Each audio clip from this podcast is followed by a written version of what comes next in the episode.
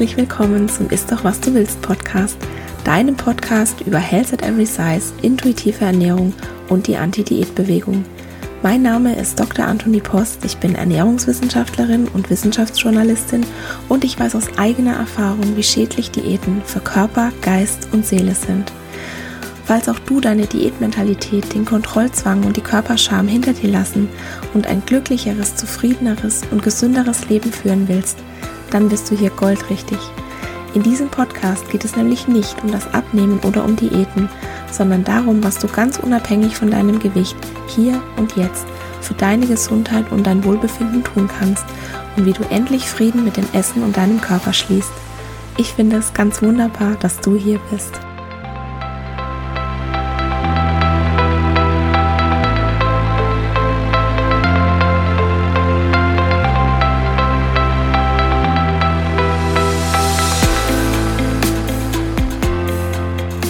Willkommen zu Teil 1 der Miniserie Werkzeuge der Diätkultur.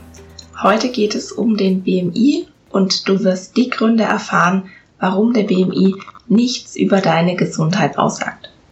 Ich hatte das ja in der letzten Episode schon angekündigt, dass du nochmal ein neues Format zu hören bekommst und daher mache ich heute und auch die nächsten drei Wochen jeweils eine kurze und knackige Episode. Es wird in dieser Miniserie darum gehen, mit welchen Mitteln die Diätindustrie uns bei der Stange hält und mit welchen Mitteln sie verhindern will, dass wir aufhören, Diäten zu machen und anfangen, wieder auf unseren Körper und unsere Intuition zu hören. Denn die Diätindustrie, die lebt von nichts anderem als von unserer Unsicherheit. Sie lebt davon, dass wir uns unwohl in unseren Körpern fühlen und sie baut den Druck auf, einem gesellschaftlich akzeptierten Ideal in Anführungszeichen von Schönheit zu entsprechen. Und dafür benutzt sie bestimmte Werkzeuge. Und das Problem ist aber, dass das ganz oft unterbewusst geschieht, weil die Werkzeuge der Diätindustrie, die sind schon so normal und alltäglich geworden, dass wir die gar nicht mehr bewusst wahrnehmen. Und trotzdem wickeln die uns immer und immer wieder ein. Und dadurch verdient die Diätindustrie unfassbar viel Geld. Der Umsatz der Diätindustrie wird allein für Europa im Jahr 2019 auf unglaubliche 90 Milliarden Euro geschätzt. Lass dir das mal auf der Zunge zergehen. Die Diätindustrie, die ist der einzigste Wirtschaftszweig, der Milliarden umsetzt. Gerade weil ihre Produkte nicht wirken und weil sie nicht halten, was sie versprechen uns uns dann auch noch in die Schuhe schieben. Wenn du in deinem Leben schon viele Diäten gemacht hast, wie oft hast du gedacht, dass es deine Schuld ist? Es ist aber nicht deine Schuld. Wenn eine Diät nicht funktioniert, dann liegt das an der Diät und nicht an dir. Und genau dafür bin ich da. Dafür gibt's diesen Podcast, damit wenn du zweifelst, ich dir immer wieder sagen kann, dass Diäten nicht wirken, dass die Diätindustrie mit unserer Unsicherheit verdammt viel Geld verdient und dass es ein äußerst fragwürdiges und wenn du mich fragst, unethisches Geschäftsmodell ist, das sie dafür verwenden. Ich bin immer für dich da, wenn du Zweifel hast. Und jetzt durchschauen wir zusammen die Diätkultur und damit kommen wir zum heutigen Thema der BMI als Werkzeug der Diätindustrie. Der Body Mass Index oder kurz BMI ist in meinen Augen antiquierter Schwachsinn, wenn du ihn erstens als Gesundheitsindikator verwenden möchtest oder zweitens, wenn du aus ihm irgendeine Information über den Gesundheitszustand eines Individuums ableiten willst oder über den Wachstumsprozess von Kindern. Der BMI, der war nie dazu gedacht, die Gesundheit einer einzelnen Person abzubilden. Er ist eine statistische Größe und er wurde vor etwa 200 Jahren von dem belgischen Astronomen und Statistiker Adolphe Kelly erfunden, um die Unterschiede in der Gewichtsverteilung einzelner Bevölkerungsgruppen, nicht Individuen, Bevölkerungsgruppen abzuschätzen und von Gesundheit war da noch überhaupt nicht die Rede. So, das ist schon mal Punkt eins. Punkt zwei ist, der BMI wurde an kaukasischen Männern entwickelt, also an männlichen Weißen. Und nicht nur, dass dadurch Frauen, die, die natürlicherweise einen ganz anderen Körperbau haben als Männer, in eine bestimmte Schablone gepresst werden, für, für die ihre Körper gar nicht gedacht sind. Aufgrund dieser Einseitigkeit, wie er erstellt wurde, überschätzt der BMI auch ganz grundsätzlich das Gesundheitsrisiko von Schwarzen und allgemein von People of Color und unterschätzt gleichzeitig das Gesundheitsrisiko von Asiaten. Es ist ja bekannt, dass verschiedene Ethnizitäten auch unterschiedliche Körperbauten haben. Daher können ja Forensiker zum Beispiel auch in den Knochen Hinweise auf die Ethnie finden. Das heißt also, wenn es da Unterschiede gibt, dann kannst du nicht eine kleine Gruppe nehmen, einen, einen ähm, statistischen Parameter anhand dieser Gruppe entwickeln und ihn einfach so auf alle anderen Gruppen übertragen. Das funktioniert einfach so nicht. Und dass der BMI letztendlich sowieso ein völlig willkürlicher Standard ist, das zeigt sich daran, dass er sich über die Jahre erheblich geändert hat. Nicht in der Berechnung, sondern was sich geändert hat, ist, dass sich die Grenzen zwischen in Anführungszeichen Normalgewicht und Übergewicht immer wieder verschoben haben. Also beispielsweise ist die, ich würde mal sagen, so diese größte Verschiebung war 1998. Und zwar hat da das National Institute of Health, das ist die US-amerikanische Gesundheitsbehörde, den Grenzwert von laut Definition normal zu Übergewicht von 27,8 auf 25 herunterkorrigiert. Und dadurch waren auf einen Schlag, also über Nacht 30 Millionen US-Amerikaner in Anführungszeichen übergewichtig. Und das sind fast 10 Prozent der Bevölkerung, die nach dieser willkürlichen Korrektur anders eingestuft waren, deren Versicherungsprämie hochgegangen ist und denen gesagt wurde, dass es nicht mehr okay ist, so wie sie sind und dass sie potenziell krank sind oder krank werden könnten. Und dabei hat es sich an deren Gewicht und Gesundheitszustand nichts geändert. Wie auch. Ich meine, das war einfach über Nacht. Aber die Diätindustrie, die Pharmaindustrie, und das Gesundheitswesen hatte auf einmal 30 Millionen mehr Kunden. Jetzt überleg mal, wer wohl daran verdient hat. Die Menschen oder die Industrie? Und falls du nicht weißt, wie sich der BMI berechnet, das ist vielleicht auch noch wichtig, du nimmst das Körpergewicht in Kilogramm und teilst es durch die Körpergröße in Metern zum Quadrat. Also der BMI beschreibt das Verhältnis von Körpergewicht zur Körpergröße. Und hier offenbart sich auch schon die Fehleranfälligkeit dieser Formel. Es wird nämlich weder die Knochendichte noch die Körperzusammensetzung berücksichtigt. Also beispielsweise wie viel Muskelmasse oder Fett jemand hat oder wo sich das Fett auch befindet. Es ist zum Beispiel ein Unterschied für die Gesundheit, ob man viel subkutanes Fett, sprich Unterhautfettgewebe hat oder ob man viszerales Fett hat, das sich zwischen den Organen befindet und das auch sehr viel stoffwechselaktiver ist. Viszerales Fett, das wird beispielsweise mit einem erhöhten Risiko für Bluthochdruck und Diabetes Typ 2 assoziiert, und zwar ganz unabhängig vom Körpergewicht. Es gibt nämlich auch Menschen, die sehen äußerlich schlank aus, also die haben eher wenig subkutanes Fett und die haben innerlich viel viszerales Fett angesammelt. Das kann man denen aber nicht ansehen. Und trotzdem ist deren Risiko dann genauso hoch. Und die zweite Sache, was der BMI an der Körperzusammensetzung einfach überhaupt nicht berücksichtigt ist, Muskeln sind dichter und damit auch schwerer als Fett. Das kann also ein trainierter Sportler oder jemand, der wirklich so Muskelberge hat, wegen seines hohen Muskelanteils, der ja positiv auf Gesundheit und Lebenserwartung wirkt, als per Definition übergewichtig eingestuft werden. Und du merkst schon, ich breche mir hier ein ab mit per Definition und in Anführungszeichen und in Riesenanführungszeichen. Ich vermeide das Wort Übergewicht normalerweise, wo ich kann.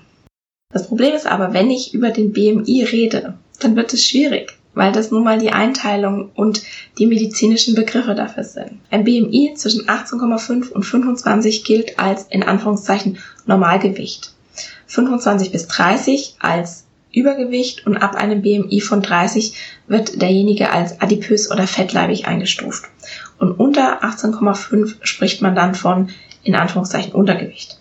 Und Warum mag ich jetzt diese Begriffe nicht? Das hat einen ganz einfachen Grund. Wenn man ein bestimmtes Gewicht als in Anführungszeichen normal definiert, dann bedeutet das, dass alles andere unnormal ist.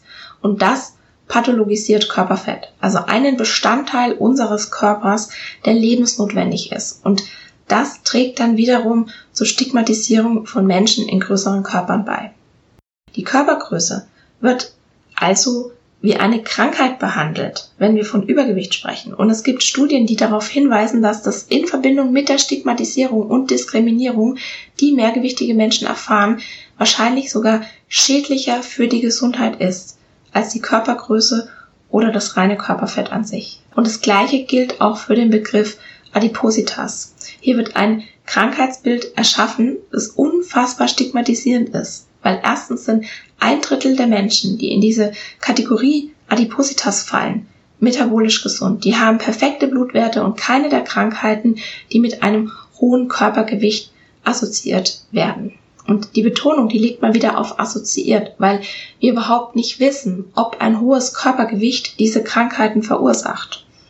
Wie gesagt, es könnte auch die Diskriminierung, die Stigmatisierung und der, der Druck, der aufgebaut wird, wenn wir Körpergewichte pathologisieren sein. Und zum anderen bekommen ja auch schlanke Menschen diese Krankheiten.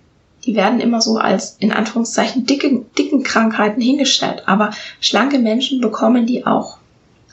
Und was auch noch gar nicht abschließend geklärt ist, ob sich nicht sogar ein etwas höheres Körpergewicht als jetzt das, was als in Anführungszeichen normal definiert wird, sogar positiv auf die Lebenserwartung und auf den Verlauf bei bestimmten Krankheiten auswirken kann. Also beispielsweise sinkt bei verschiedenen Krebserkrankungen die Sterberate mit einem höheren Gewicht.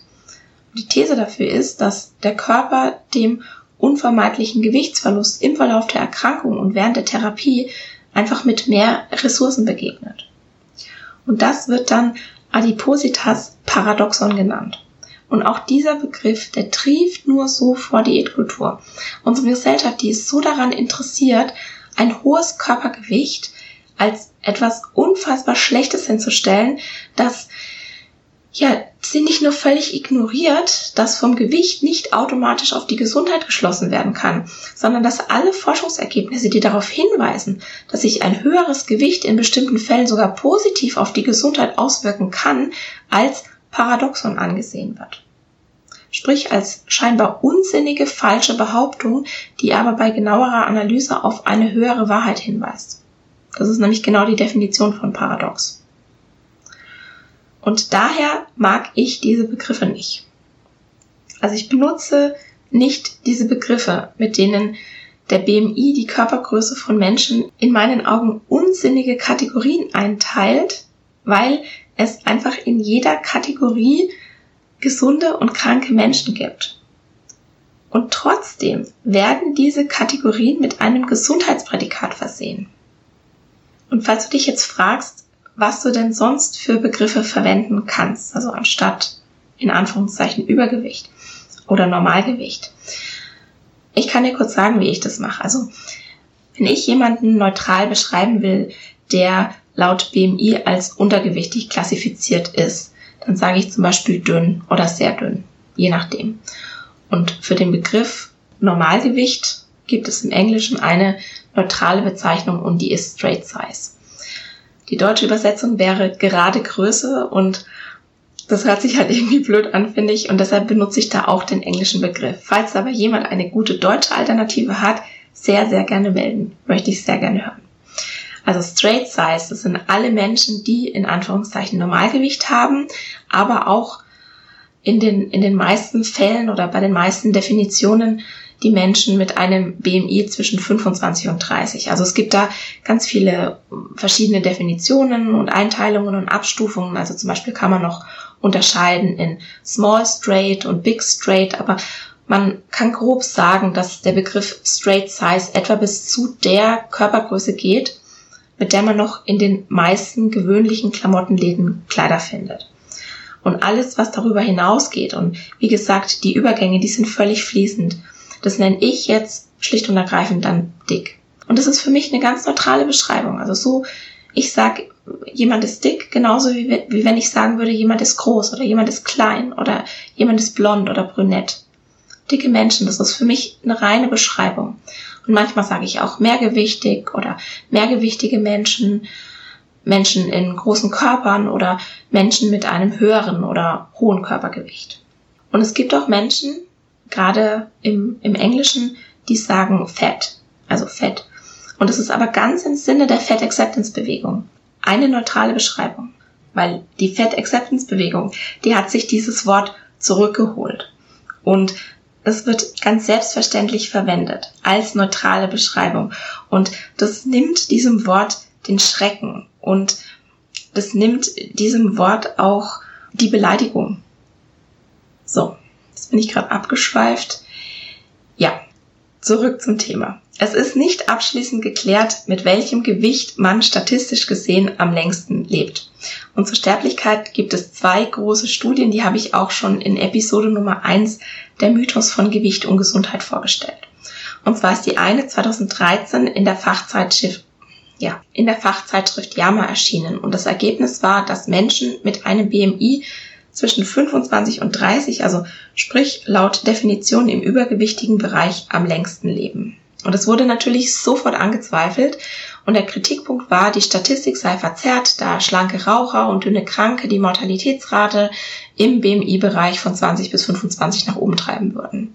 Und Walter Willett, das ist ein bekannter amerikanischer Arzt, Epidemiologe, Ernährungswissenschaftler und Professor an der Harvard Medical School, der ist sogar so weit gegangen, hat die Studie als, ich zitiere, einen Haufen Müll bezeichnet. Also es gab da einen riesen Aufschrei, weil das einfach nicht zur gesellschaftlichen Meinung von einem hohen Körpergewicht gepasst hat. Und Walter Willett, der hat mit einem Team aus Wissenschaftlern dann dieselben Datensätze nochmal analysiert und die kamen dann zu einem anderen Ergebnis und das wurde 2016 in The Lancet veröffentlicht.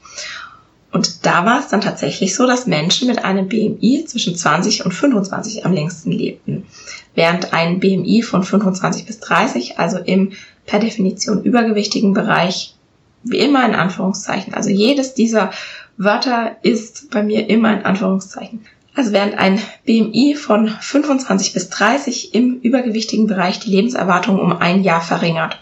Und ab einem BMI von 30 waren es drei Jahre, laut dieser Studie. Und diese Studie, die berücksichtigte dann auch alle Störgrößen, die an der vorherigen kritisiert wurden. Und zwar insofern, dass sie alle Menschen ausschloss, die jemals in ihrem Leben geraucht hatten, die chronisch krank waren und auch diejenigen, die in den ersten fünf Jahren nach Beginn der Datenerhebung gestorben sind. Und genau dieses Vorgehen war hier der Kritikpunkt an der Studie. Denn von den ursprünglich 11 Millionen Menschen wurden weniger als 4 Millionen in die Studie eingeschlossen.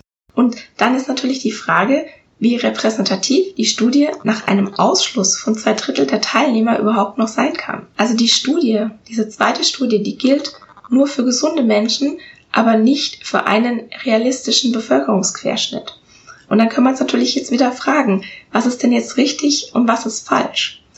Und das wird niemand beantworten können, weil wir einfach immer noch nicht pauschal sagen können, ob ein hohes Körpergewicht nun das Leben verkürzt oder nicht. Es ist einfach nicht eindeutig, da je nachdem, wie man dieselben Daten auswertet, völlig andere Ergebnisse rauskommen können.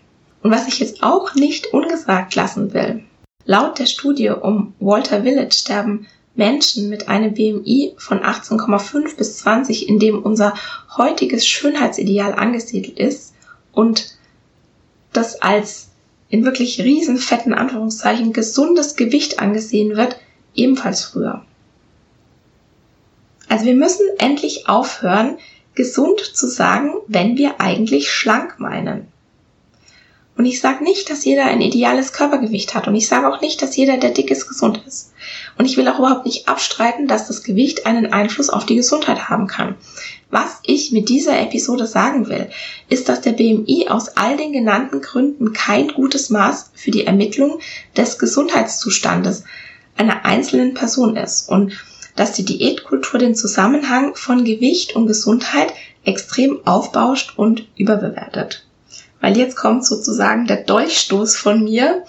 Es gibt nämlich eine Sache, die, wenn sie in Studien berücksichtigt wird, so einen großen Einfluss auf die Gesundheit hat, dass das Gewicht für die Gesundheit und die Gesamtsterblichkeit völlig irrelevant wird. Ich rede von Bewegung. Genauer gesagt von der Cardio-Fitness. Statistisch gesehen lebt ein aktiver Mensch mit einem hohen Körpergewicht länger als ein schlanker, inaktiver Mensch. Und bei guter Cardio-Fitness haben Menschen mit einem BMI im per Definition übergewichtigen oder sogar adipösen Bereich ein ähnlich hohes Risiko wie in Anführungszeichen normalgewichtige Menschen. Also sobald jemand fit ist, ist das Gewicht völlig egal. Und auf der anderen Seite Couch Potatoes, also sprich Menschen, die sich kaum bewegen, die hatten laut dieser Studie ein doppelt so hohes Risiko, früher zu sterben als aktive Menschen. Und ja, auch hier gilt ganz unabhängig vom Gewicht. Und was ich super, super spannend fand, die Autoren dieser Meta-Analyse, die rieten daher im Fazit ihren Wissenschaftskollegen sowie Ärzten und Beschäftigten im Gesundheitsbereich, dass sie sich im Hinblick auf die Lebenserwartung und auf die Gesundheit doch bitte viel mehr auf Sport und Bewegungsmaßnahmen konzentrieren sollten und weniger auf solche, die rein der Gewichtsreduzierung dienen.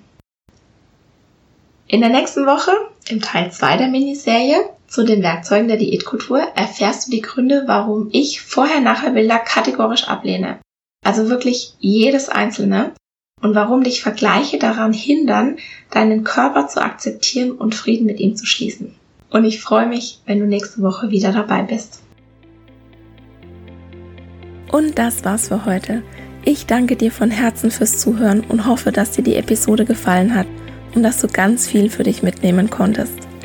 Falls du denkst, dass es da draußen vielleicht jemanden gibt, dem der Podcast auch gefallen könnte, dann freue ich mich, wenn du dieser Person davon erzählst oder ihr am besten den Link zum Podcast einfach weiterschickst.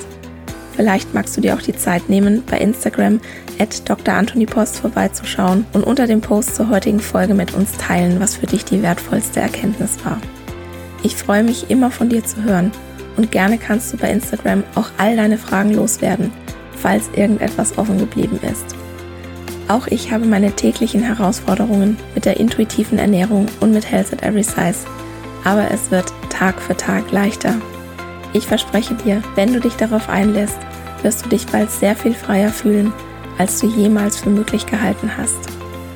Und um dir den Einstieg in ein diätfreies Leben ein bisschen leichter zu machen, habe ich einen kostenlosen Audiokurs für dich erstellt, der heißt Wie werde ich meine Diätmentalität los in fünf Tagen?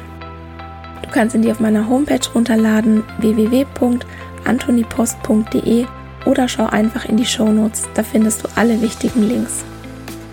Der erste Schritt in dein neues Leben ist, die Diätmentalität in Frage zu stellen und zu begreifen, dass dir Diäten niemals das geben werden, wonach du dich eigentlich sehnst. In diesem Sinne, isst doch was du willst und alles Liebe, deine Antonie.